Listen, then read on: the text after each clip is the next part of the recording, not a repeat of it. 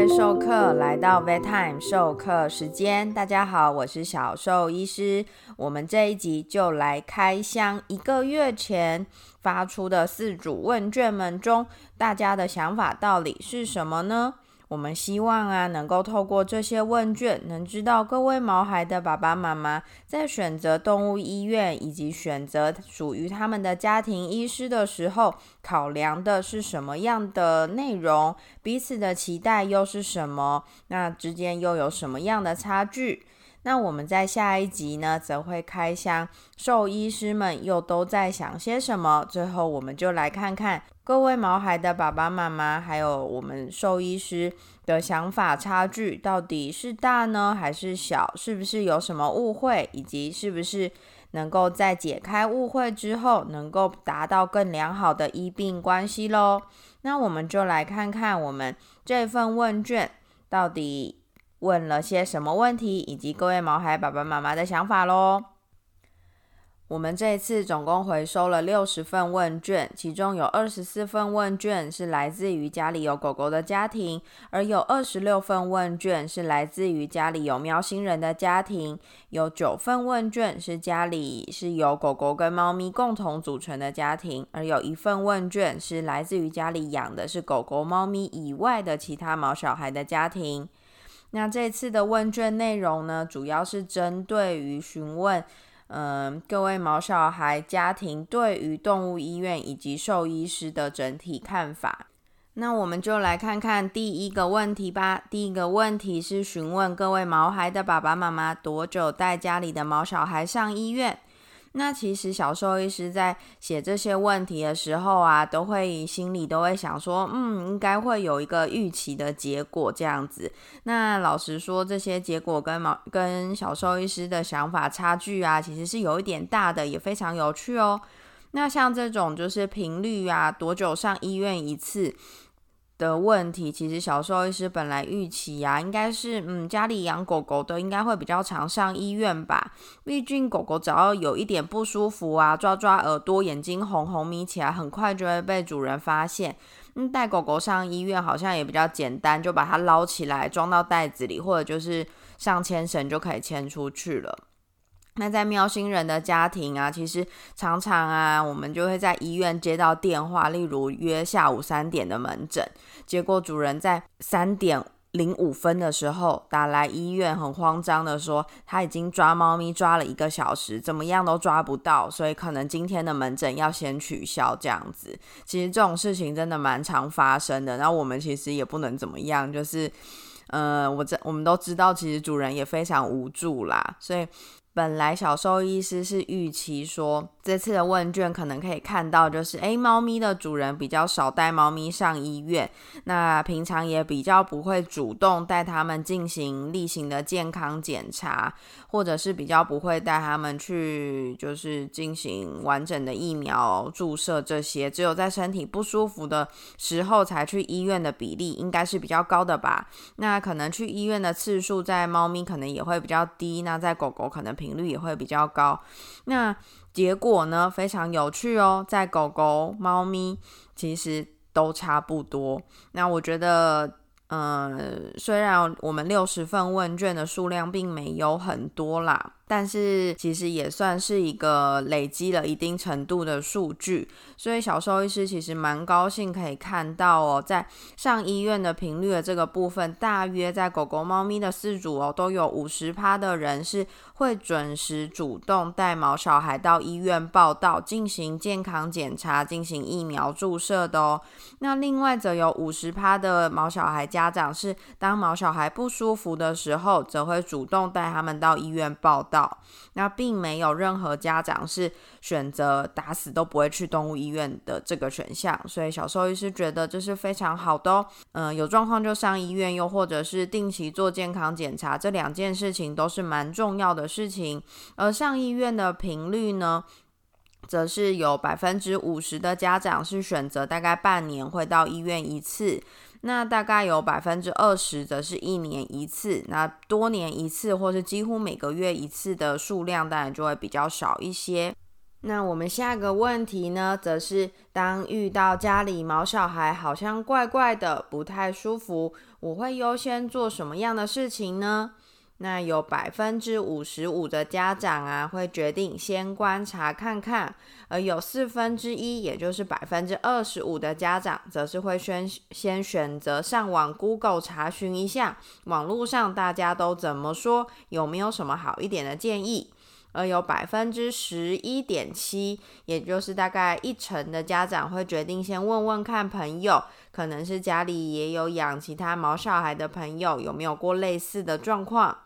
而令小兽医师很意外的是，只有百分之十的家长会决定立刻带毛小孩上动物医院。而另外呢，有大概有五成的家长啊，会先上毛小孩相关的社团去询问其他毛友的意见。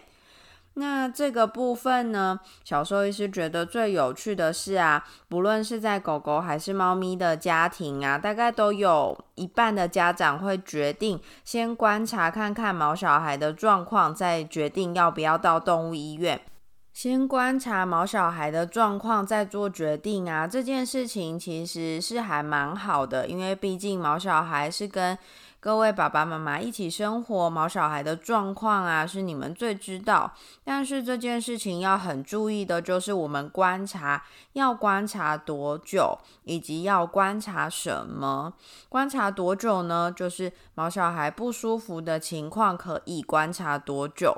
像是完全不吃饭，或者是精神明显变差这种情况，就不适合观察个好几天，可能持续个一天、一天到两天，就要赶快到医院去进行检查了。所以观察多久这件事情啊，是各位毛小孩的主人要很注意的。因为像是我们兽医师常常啊，在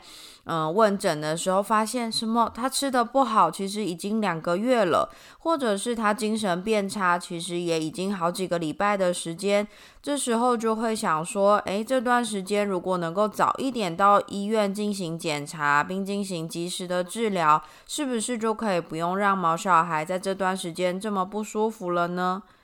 那再来就是观察，要观察什么呢？很重要，就是精神、食欲。排便、排尿的状况哦，那这些啊，其实小兽医师在前面的介绍中，前面几集就是关于呃毛小孩的居家生活照顾的内容中啊，多少都有提及，因为这些会是根据毛小孩自己本身身体状况都可以反映出来给各位爸爸妈妈知道，也会是我们兽医师最快能够知道最近毛小孩状况的指标哦。所以啊，当毛小孩身体不舒服进行观察，的确是一个很好的选择，也是一个呃好的方式。但是啊，注意观察的时间长短以及观察的内容，这样更能够有助于之后就医，提供足够的资讯给兽医师进行判断喽。那比较令小兽医师匪夷所思的啊，其实会是上网 Google 以及询问朋友这两个部分，因为其实这两个部分呢，占了比例其实不低耶。不论是在狗狗猫还是猫咪的家庭，其实都约占了三十到四十趴的比例。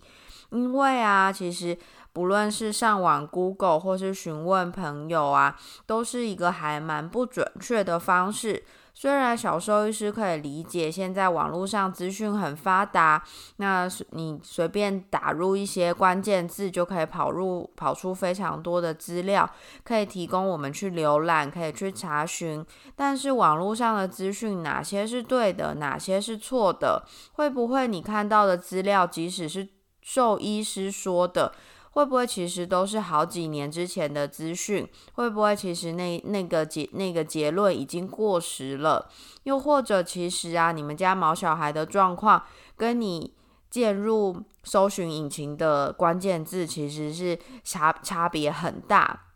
简单来说好了，嗯，毛小孩啊，有一些蛮难让主人分区分的状况，比如说打喷嚏、咳嗽。干呕这三件事情可能分别是不同方、不同系统的问题，但是他们表现出来的的症状，可能都会让各位毛孩家长不是很容易区分。那在搜寻的过程中，可能就完全往不同的方向前进喽。那这样可能就有机会延误了黄金的治疗时间。所以其实在这个比例呀，在包含搜寻去 Google 搜寻，还有询问朋友的比例占了这么大这么大的部分，其实是让小兽医师比较担心的哦。那立刻到医院这件事情呢？这个选项呢，只有养狗狗的主人啊，有有两名饲主有进行这样的选择，而在猫咪的饲主啊，则是完全没有这个选项的，没有人选这个选项的哦。那其实这个也不会太意外啦，因为呢，我们在下一题就可以大概知道为什么会有，就是养猫咪的饲主比较不愿意立刻带猫咪去医院喽。下一题呢，问的就是，呃，家里的毛小孩啊，对于医院的反应是怎么样子？嗯，有些毛小孩是超级害怕上医院，去的话还会喷屎喷尿。那有些毛小孩是虽然害怕，但是可以完成所有的检查。那当然，有些毛小孩是很喜欢医院的哥哥姐姐，甚至是把医院当成是去公园玩一样哦。那当然，小时候也是有遇过那种小朋友，是一进到医院看到每个人呐，都好像看到熟人一样，就是冲过去打招呼啊，又是舔啊，又是开心的摇尾巴的。那当然也有遇过毛小孩是在门口，可能就已经吓到。完全不愿意进医院，或者是有些猫咪是直接在笼子里喷屎喷尿的，也都是有。那到底有多少比例的毛小孩很怕上医院呢？其实啊，真的超级害怕上医院的毛小孩啊，不到十趴，但是呢，会怕。但可以完成所有检查的大约是占了八十趴。那其中狗狗、猫咪呢，其实大部分都是这样的比例哦。会怕，但是可以做完检查的大概都占八十趴左右。但是呢，剩下的二十趴就很不一样了。在狗狗的话呢，剩下的二十趴基本上就是喜欢上医院的毛小孩。通常去医院都会像去公园一样，或者是非常喜欢去医院。给各位医师啊，给我给助理摸摸头啊，摸摸身体。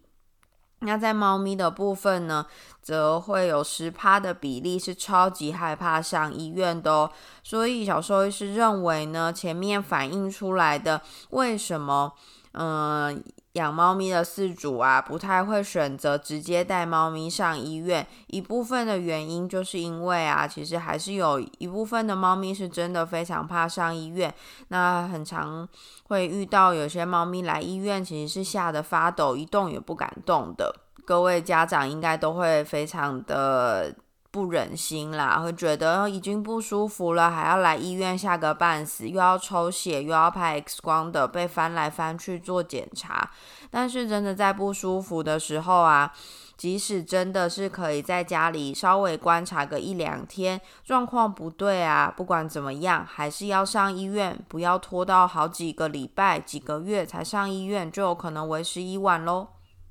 那接下来我们就来看看各位毛小孩的家长会怎么选择兽医院，怎么选择兽医师喽。那选择兽医师优先的呢，占了百分之六十八点三，而选择兽医院优先的呢，则占了百分之三十一。也就是说，有三三分之一的家长啊，会以动物医院为优先，可能从小到大都让毛小孩在同一家动物医院就诊。那这样的优点呢，就是同一家动物医院呢，可以保留完整的就诊记录。那也比较习惯，就是同一家动物医院的整个就诊流程。那有些家长会选择同一家医院，原因可能是因为他们的，嗯，比如说这家动物医院从小到大都是可以同一位医师看，那同这位医师也一直都待在这一家动物医院。那当然，也有些家长呢是决定选择兽医师优先。兽医师假如离开了这家动物医院，那就会跟着这位兽医师到另外一家动物医院去，除非真的有，比如说距离太遥远啊，或者是有其他不可抗力的因素。因为这些家长会认为说，诶，兽医这位兽医师是最了解家里。呃毛小孩的兽医师，从小到大都是给这这位兽医师就诊，即使更换不同的医院，只要把就诊的资料一起带过去，那这样一样可以有好的诊断结果。那同嗯，可能在同一个动物医院里面会有许多不同位的兽医师。那如果原先的兽医师离开了，没有办法为家里的毛小孩继续看病，那换了一位医师，有可能需要重新适应这位医师的看诊模式。那也有可能这位新的医师比较跟家里呃家长的沟通状况，或是毛小孩的相处没有。如家长所预期，那这个时候呢，家长可能就会比较希望去跟随原先就诊的兽医师这样子。那刚刚说到说，呃，这六十份问卷里面啊，有三分之二的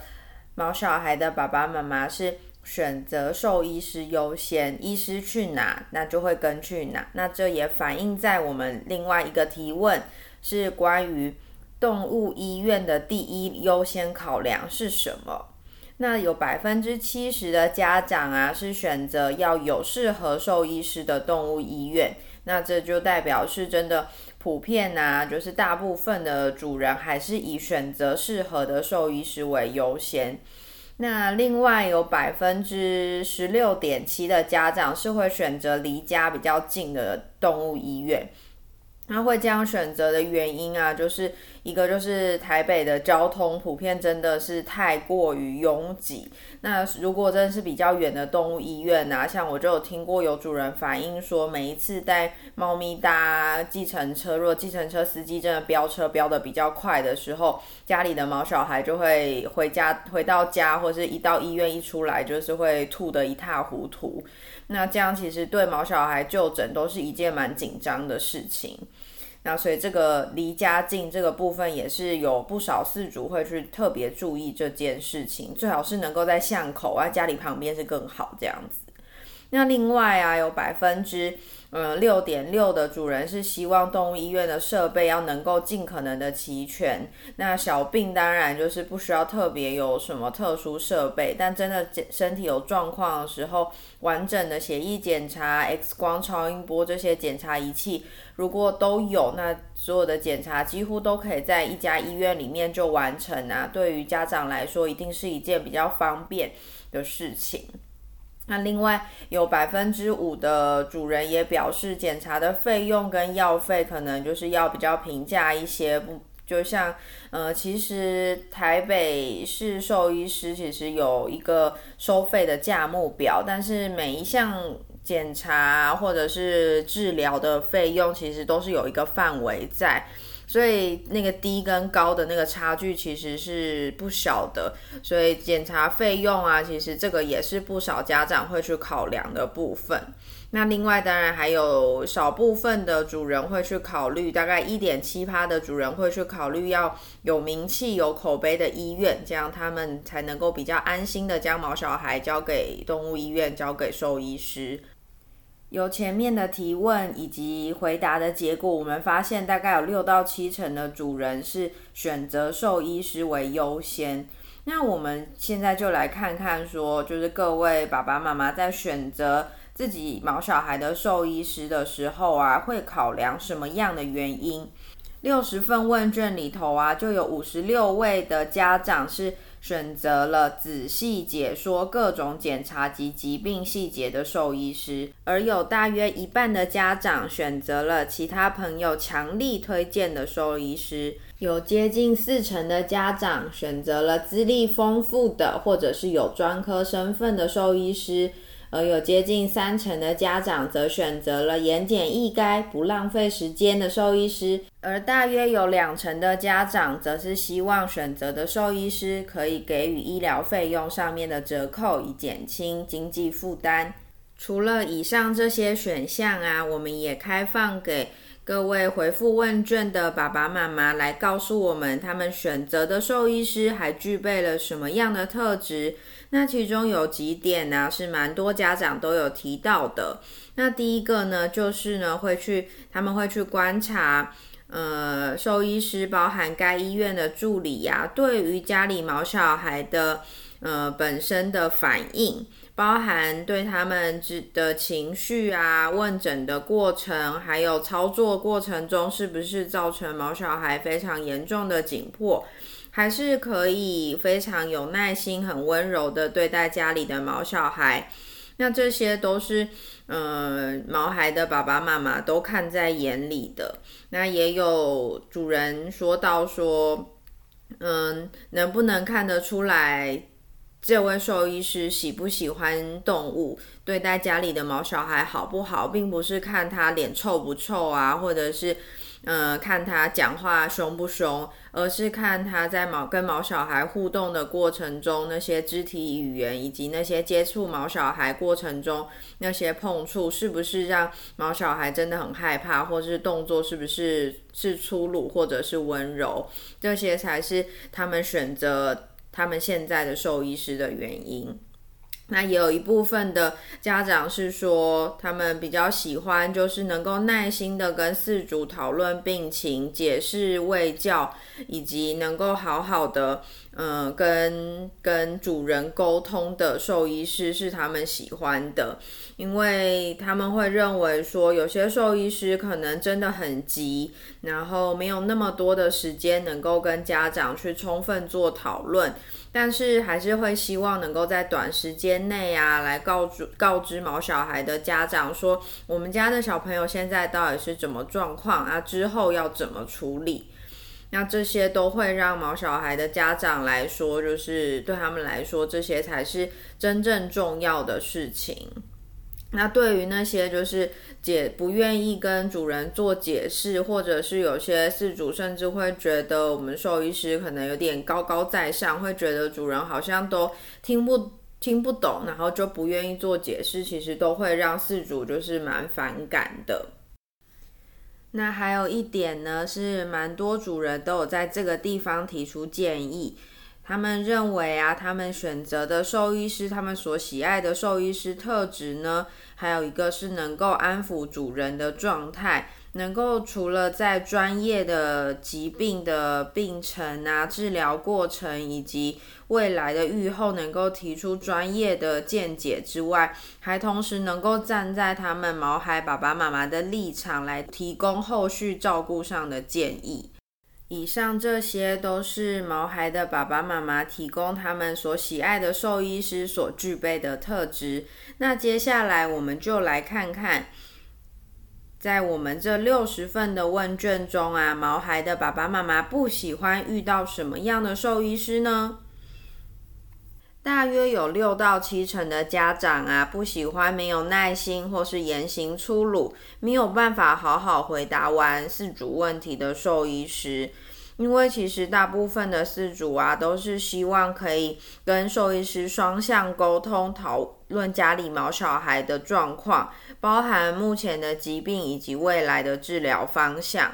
那他们认为啊，就是。呃，没有讨没有意愿与事主做讨论的兽医师啊，就是很高傲，然后可能一副你们主人、你们这些人懂什么，那这样就会让就是事主除了没有办法了解家里毛小孩的状况啊，更没有办法跟兽医师达到一个团队合作的关系，即使接下来要进行治疗啊，毛孩的家长可能也没有办法预期。现在的治疗，他们能不能达到一个有信心的结果，甚至是没有办法相信兽医师，没有办法相信这样的治疗可以帮助到家里的毛小孩。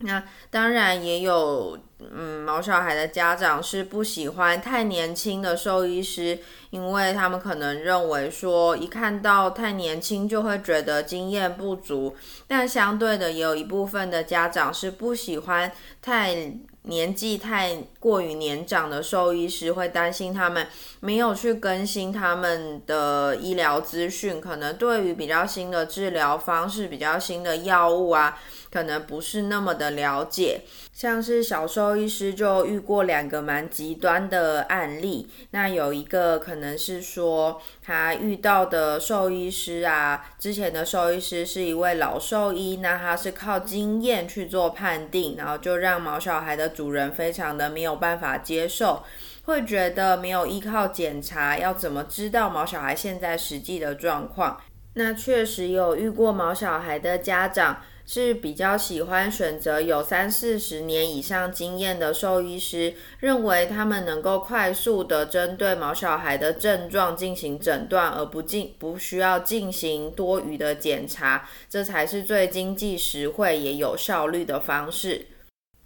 那会频繁要求毛孩的爸爸妈妈购买营养品或者是保健品的兽医师啊，也是许多毛孩家长不是那么喜欢遇到的。那或许这些营养品、保健品啊，在某些情况真的有它的必要性存在。但是在没有正当的医疗处置，又或者是没有详细的与毛孩的爸爸妈妈做解释啊，却一一一味的推荐这些产品，都会让毛孩的爸爸妈妈感到十分的反感。那甚至他们，嗯，毛孩的爸爸妈妈也会认为说，嗯，有些兽医师啊，或许是担心。呃，医疗费用真的非常高昂，又或者是在提醒毛孩的爸爸妈妈，或是不是真的有必要再进行这些检查？但是开口闭口都是讨论医疗费用的问题呀，也会让各位家长觉得非常的不舒服。那这些都是，嗯，有许多家长反映不是那么乐意在动物医院遇到这样的兽医师。以上我们快速分享了这六十位毛孩爸爸妈妈对于他们所选择动物医院的条件，以及他们喜欢什么样的兽医师，以及不喜欢什么样的兽医师特质。不知道各位授课听完之后有什么样的想法呢？你是毛孩的爸爸妈妈吗？你对于这样的兽医师特质有没有什么样的想法？你是兽医师吗？你对于各位毛孩爸爸妈妈所选择的兽医师以及不选择的兽医师，心中有什么样的想法呢？那我们下一集就来让我们一起听看看，兽医师又喜欢什么样的饲主，不喜欢什么样的饲主，对于什么样的毛孩爸爸妈妈表示敬佩，对于什么样的毛孩爸爸妈妈则不是那么喜欢遇到呢？就让我们下一集一起来听听看喽！每周三 Vet Time 授课时间，我们准时相见喽！